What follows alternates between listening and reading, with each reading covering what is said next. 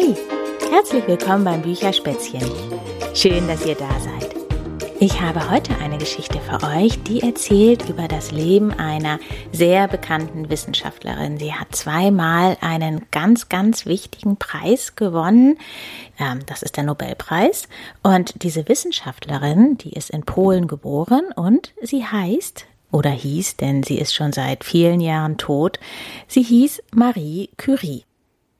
So, dann hoffe ich mal, dass ihr euch das gemütlich gemacht habt, so dass ihr jetzt ein paar Minuten dieser Geschichte zuhören könnt. Ich denke, das wird so eine Viertelstunde in etwa dauern. Und ich habe es mir hier auch schon gemütlich gemacht. Äh, jetzt äh, hole ich mir mal das Buch hierher und dann können wir anfangen, oder? Seid ihr soweit? Dann geht's jetzt los mit Total genial Marie Curie. Mein Name ist Marie Curie und ich habe als Wissenschaftlerin den Nobelpreis gewonnen. Im Laufe meines Lebens habe ich mehrere bahnbrechende wissenschaftliche Entdeckungen gemacht. Ich möchte euch meine Geschichte erzählen, von den bescheidenen Anfängen in Polen bis zu der Zeit, als ich eine Pionierin in der Wissenschaft war. Ich weiß nicht, wisst ihr, was eine Pionierin ist? Eine Pionierin oder eben ein Pionier ist jemand, ja, der irgendetwas als einer der ersten oder vielleicht sogar als aller allererstes gemacht hat. Ich wurde am 7. November 1867 in der polnischen Stadt Warschau geboren. Ist also schon über 150 Jahre her. Damals hieß ich Maria Slodowska, aber später änderte ich meinen Vornamen in Marie. Ich war das jüngste von fünf Kindern. Ich hatte einen Bruder, der Josef hieß, und drei Schwestern, Sosia, Bronja und Hela. Meine Eltern waren beide Lehrer. Ich war sehr gut in der Schule und interessierte mich vor allem für Mathematik und Physik, die Fächer, die mein Vater Wladislaw unterrichtete. Als ich gerade zehn Jahre alt war, starb unsere Mutter Bronislava. Das Einkommen meines Vaters reichte uns nicht fürs Leben, daher fing ich irgendwann an, als Kindermädchen zu arbeiten. In meiner Freizeit lernte ich weiter Physik, Chemie und Mathematik und träumte davon, eines Tages einen Abschluss in diesen Fächern zu haben. Leider konnte ich mir ein Studium nicht leisten. Außerdem wurden zu dieser Zeit an der Universität Warschau keine Frauen zum Studium zugelassen. Meine Schwester Bronja und ich wollten uns nicht damit abfinden und gaben uns gegenseitig ein Versprechen. Ich sollte sie während ihres Medizinstudiums in Paris unterstützen und sie würde dann anschließend mein Studium dort finanzieren. Also siedelte ich mit 24 Jahren voller Erwartung nach Frankreich um. Ich begann an der Pariser Universität Sorbonne Mathematik und Physik zu studieren und machte zwei Jahre später meinen Abschluss in Physik und im März des Jahres danach in Mathematik. Das Studium war eine harte Zeit. Ich hatte kaum Geld und lebte meist von Tee und Brot. Aber am wichtigsten war für mich, dass mein Hunger nach Wissen gestillt wurde. In dem Jahr, in dem ich auch meinen Abschluss in Mathematik gemacht habe, lernte ich Pierre Curie kennen, einen französischen Physiker, der in Paris arbeitete. Unser gemeinsames Interesse für die Wissenschaft machte uns zu einem perfekten Paar. Wir heirateten bereits ein Jahr später, am 26. Juli 1895, und bekamen zwei Töchter. Irene wurde 1897 geboren, also zwei Jahre nachdem wir geheiratet hatten, und Yves sieben Jahre später. Mein Ehemann und ich wurden als Forscher an die staatliche Hochschule für Chemie in Paris berufen. Wir arbeiteten zwar an verschiedenen Projekten, aber unterstützten uns gegenseitig. Ich war fasziniert von den Forschungen des französischen Physikers Henri Becquerel, der herausgefunden hatte, dass das Element Uran Strahlen aussendet, die feste Körper durchdringen können.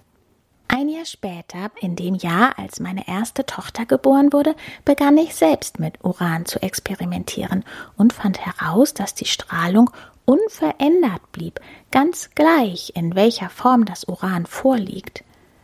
Nach meiner Theorie kam diese Strahlung aus der Struktur des Elements und ich beschrieb sie mit dem Begriff Radioaktivität. Dieser Gedanke war revolutionär, etwas ganz Neues und Besonderes, und er führte zu der Entstehung der Atomphysik. Von da an arbeiteten Pierre und ich gemeinsam an der Erforschung der Radioaktivität. Ein Jahr später begannen wir mit Uranpecherz zu arbeiten, das Uranerz enthält. Dabei stellten wir fest, dass dieses Uranpecherz eine stärkere Strahlung aufweist als reines Uran. Wir schlossen daraus, dass in Uranpecherz ein Stoff enthalten sein musste, der für diese Strahlung verantwortlich war und wegen seiner geringen Menge bislang noch nicht entdeckt worden war. Andere Forscher bezweifelten das, aber wir glaubten ein neues chemisches Element gefunden zu haben und machten uns daran, es wissenschaftlich nachzuweisen. Wir begannen Uranpecherz zu zermahlen, lösten es dann in Säure auf und bestimmten anschließend jede enthaltene Substanz. Auf diese Weise fanden wir ein radioaktives, also strahlendes, schwarzes Pulver. Zu Ehren meiner polnischen Heimat nannten wir es Polonium.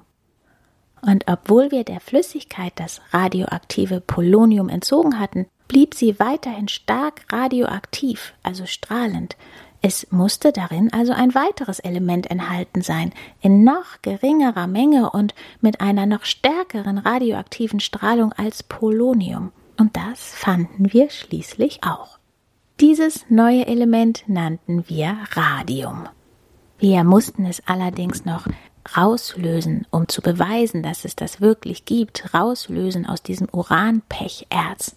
Wir wiederholten also das Malen, Auflösen in Säure und Filtern, nun mit sehr, sehr viel Material, um an diese winzigen Mengen Radium zu kommen. Das war körperlich sehr anstrengend und es gab da Gefahren, von denen wir noch nichts wussten. Unsere Hände wurden rot und wund und wir fühlten uns plötzlich richtig krank. Zuerst dachten wir, wir seien einfach erschöpft, aber später stellte sich heraus, dass wir an einer frühen Form der Strahlenkrankheit litten.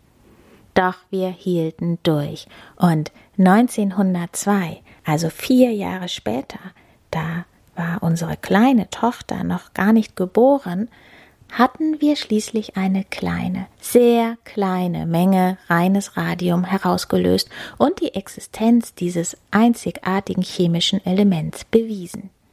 Ein Jahr später promovierte ich in Physik an der Pariser Universität Sorbonne und erhielt meinen Doktortitel. Noch im selben Jahr wurde unsere harte Arbeit mit dem Nobelpreis für Physik belohnt. Pierre und ich teilten ihn uns mit Henri Becquerel, der ebenfalls die Radioaktivität erforscht hatte. Ich ging damit als erste Frau, die einen Nobelpreis gewann, in die Geschichte ein. Unser Preisgeld verwendeten wir für weitere Forschungsvorhaben. Drei Jahre später, da war meine jüngere Tochter Eve gerade zwei Jahre alt, nahm mein Leben eine traurige Wendung, denn mein geliebter Ehemann Pierre starb bei einem Unfall mit einem Pferdefuhrwerk.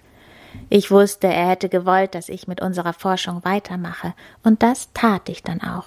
Ich konnte seine Professur an der Universität übernehmen und seine Vorlesung weiterführen, wo er geendet hatte. Ich war nun die erste Professorin an der Sorbonne. Bereits fünf Jahre später schrieb ich erneut Geschichte, denn ich gewann zum zweiten Mal den Nobelpreis, diesmal in Chemie. Ich hatte eine Methode gefunden, mit deren Hilfe Radioaktivität gemessen werden konnte. Damit war ich die erste Person überhaupt, die den Nobelpreis zweimal verliehen bekam. Wenig später entstand an der Sorbonne das erste Radium-Institut. Meinen berühmten Namen nutzte ich, um Spenden für den Kauf von Radium zu sammeln und so meine Forschung voranzutreiben.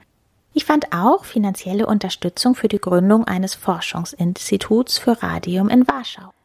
Ein neues Krankenhaus, das 1930 im Norden Londons eröffnet wurde, wurde zu meinen Ehren Marie Curie Hospital genannt. Es verfügte über Forschungseinrichtungen und eine radiologische Station zur Therapie von Krebs. Das Krankenhaus war speziell für Frauen und es gab dort nur weibliche Mitarbeiter. Leider lebte ich nicht mehr lange. Vier Jahre nach der Eröffnung dieses Krankenhauses, am 4. Juli 1934, starb ich mit 66 Jahren an einer bösartigen aplastischen Anämie. Wahrscheinlich wurde diese schwere Krankheit durch meinen langjährigen Umgang mit radioaktivem Material hervorgerufen.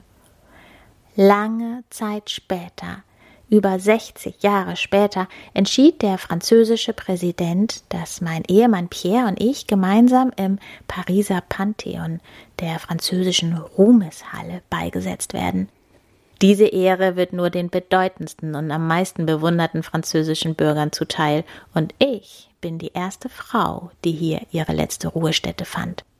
Die Liebe zur Wissenschaft starb in unserer Familie nicht mit mir und Pierre, Irene, unsere älteste Tochter, wurde ebenfalls Forscherin. Sie heiratete Frédéric Joliot und die beiden arbeiteten Hand in Hand als Forscher. Sie erhielten wie Pierre und ich gemeinsam den Nobelpreis. Mit noch nicht einmal 60 Jahren starb Irene an Leukämie, wohl ebenfalls eine Folge radioaktiver Strahlung. Die Tochter von Irene und meine Enkeltochter, Helene Longeville-Joliot, wurde ebenfalls eine berühmte Physikerin. Wenn es irgendeine Lehre gibt, die ich aus meinem Leben gezogen habe, dann ist es diese. Erlaube nicht, dass irgendetwas dich daran hindert, das zu tun, was dir wichtig ist. Weder dein Geschlecht noch deine Herkunft oder deine Religion. Leider gibt es immer wieder Leute, die glauben, dass Menschen, die anders sind, weniger wichtig seien als sie selbst. Beweis ihnen das Gegenteil.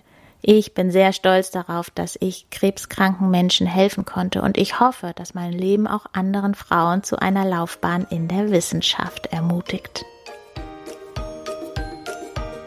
Ja, das war sie, die Geschichte über das Leben von Marie Curie. Schön, dass ihr dabei gewesen seid und damit sage ich Tschüss, bis bald. Eure Berit.